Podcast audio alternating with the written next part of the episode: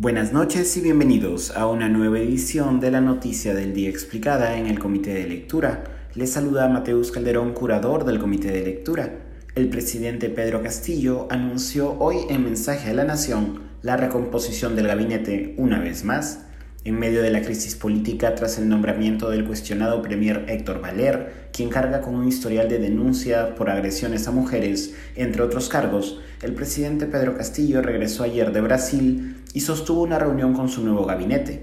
A pesar de que para ese momento el rechazo a Valer ya se había hecho mayoritario en el legislativo, el todavía premier acudió hoy de todas formas al Congreso para solicitar se evalúe su investidura el día sábado 5 la solicitud fue rechazada. Por la tarde y en medio de exigencias de renuncia a Valer ya desde el propio gabinete, lo solicitaron los ministros César Landa, Roberto Sánchez y Hernando Ceballos, el presidente Castillo anunció un nuevo mensaje a la nación. En paralelo, la crisis política no amainaba y crecían las convocatorias a protestas contra el gabinete Valer desde diferentes sectores y espectros políticos. El mensaje a la nación dado por Castillo, no obstante, parecería no pensado para calmar las aguas.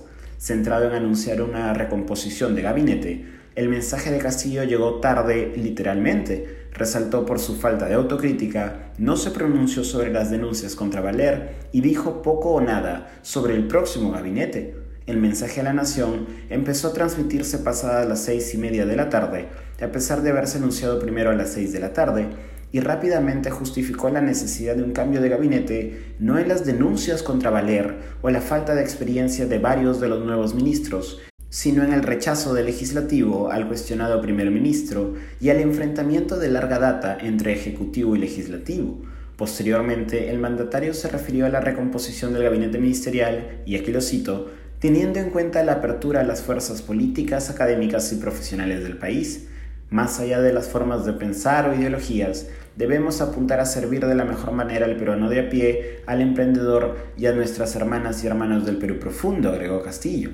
El presidente peruano continuó pidiendo al Congreso se priorice los proyectos de ley presentados por el Ejecutivo. De la conformación del próximo gabinete o de la renuncia de Héctor Valer no dijo nada. Tampoco lo hizo sobre su responsabilidad en el actual descalabro político peruano.